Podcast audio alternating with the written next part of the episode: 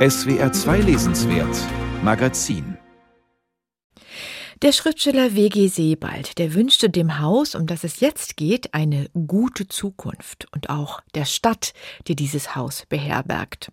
Die Rede ist vom Literaturhaus Stuttgart und der Schriftsteller W.G. Sebald, der hielt vor 20 Jahren die Eröffnungsrede. Heute ist das Literaturhaus Stuttgart eine der prominentesten Literaturinstitutionen in Baden-Württemberg, angesiedelt im Stuttgarter Bosch-Areal und wer mag, der kann sich mit einem alten Paternoster auf die Literaturhausetagen transportieren lassen.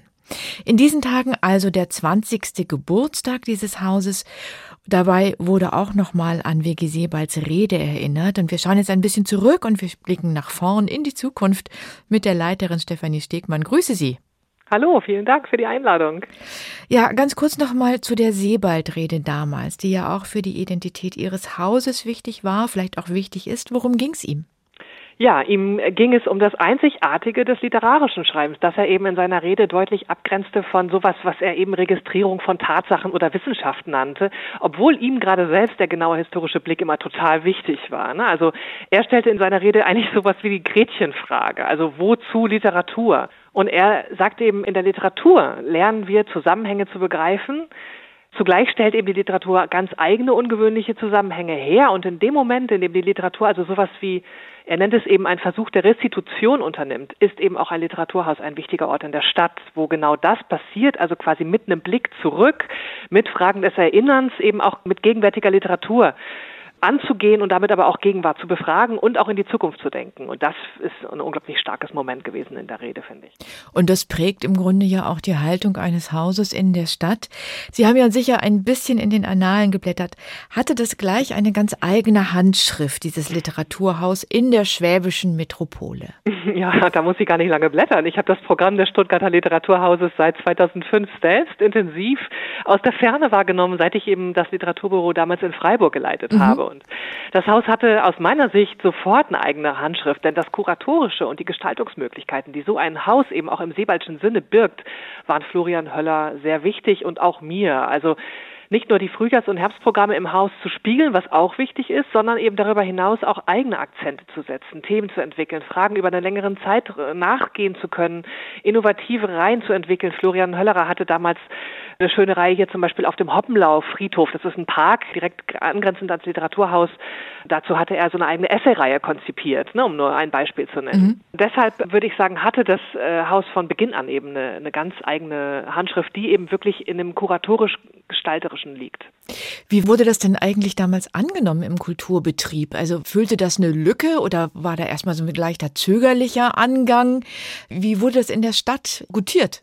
Also wie das in Stuttgart wurde das mit einer unglaublichen Passion aufgenommen. Das mhm. ähm, kann ich deshalb sagen, obwohl ich ja damals nicht da war, weil ich ein bisschen die Gründungsgeschichte kenne und eben weiß, dass das Stuttgarter Literaturhaus insofern singulär ist, dass es wirklich nicht von einer Handvoll Intellektueller aus der Taufe gehoben wurde, sondern es wirklich von einem ganz breiten bürgerschaftlichen Engagement getragen wurde. Also das heißt gleich von Beginn an, von Mitgründung des Hauses, das sozusagen auch aus der Mitte der Stadt heraus entwickelt und gegründet wurde und von einer ganz breiten ja, Stadtgesellschaft eben gewollt und getragen wurde. Und das ist total wichtig. Und das äh, ist auch bis heute sozusagen ein Pfund, das wir haben, nämlich diese beiden großen Vereine, den Trägerverein, diesen Freundeskreis mit über 1000 Mitgliedern. Das erzählt immer noch so ein bisschen diese Anfangsgeschichte, die insofern eben wirklich bemerkenswert ist.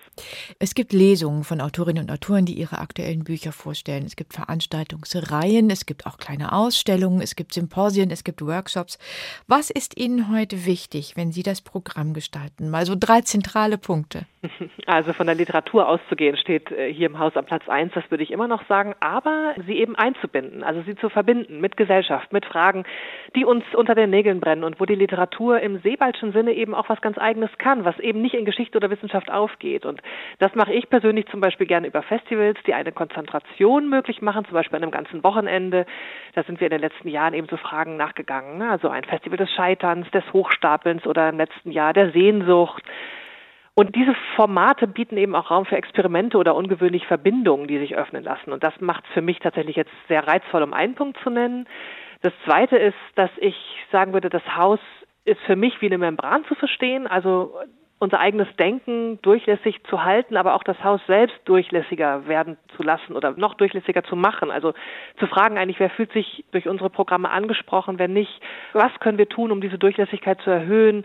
Das kann das Alter, die Herkunft, das können die Partner, die Allianzen sein, das kann der Austausch zwischen Publikum und Team im Haus sein, die Verjüngung. Dazu gehört aber dann eben drittens auch, Themen länger und tiefer bearbeiten zu können, als über die rein 90 Minuten oder ein Buch hinaus. Also wirklich in größeren Zusammenhängen denken zu können und dann wirklich auch den längeren Atem dafür mitzubringen. Von diesen 20 Jahren, auf die Sie zurückblicken können im Literaturhaus Stuttgart, waren zwei unter Corona.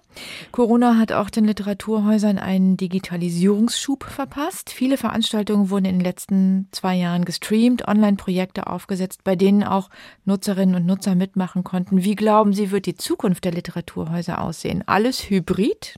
Ja, also das, was aus der Not geboren wurde, wird vielleicht tatsächlich ein bisschen zur Tugend der nächsten Jahre.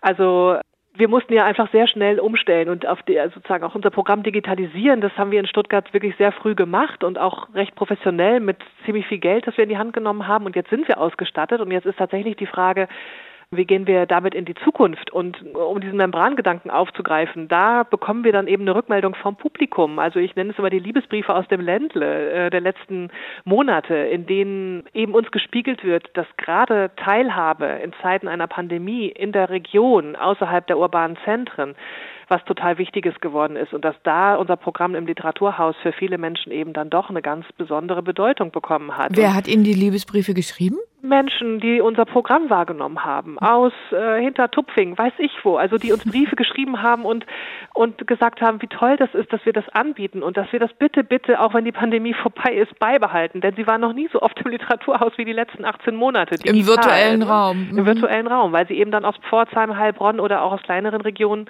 tatsächlich dann jetzt de facto nicht anreisen konnten, wegen Lockdown oder aus anderen Gründen. Oder weil es ihnen dann auch, ne, je nachdem wie alt sie sind oder wie mobil sie sind, eben dann auch sonst nicht so leicht möglich ist, zu uns zu kommen und bisweilen jetzt auch gerade in den letzten Monaten auch wirklich isoliert waren, ne? also mhm. durch die Pandemie. Ähm, und das war für uns eine total interessante und wichtige Rückmeldung, dass das tatsächlich für, für Menschen eine Bedeutung hat und jetzt auch über die Pandemie auf die Zukunft gesehen hinaus, dass wir das ausbauen müssen. Ne? Und natürlich trotzdem sind wir das Haus in der Stadt Stuttgart und das ist der Kern, das ist das Zentrum. Aber was das sozusagen Denken in hybriden Formaten betrifft, da ist noch Luft nach oben. Vielen Dank, Stefanie Stegmann, und eine gute Zukunft. Wir sprachen mit der Leiterin des Stuttgarter Literaturhauses, das jetzt gerade 20 Jahre alt geworden ist. Dankeschön. Dankeschön.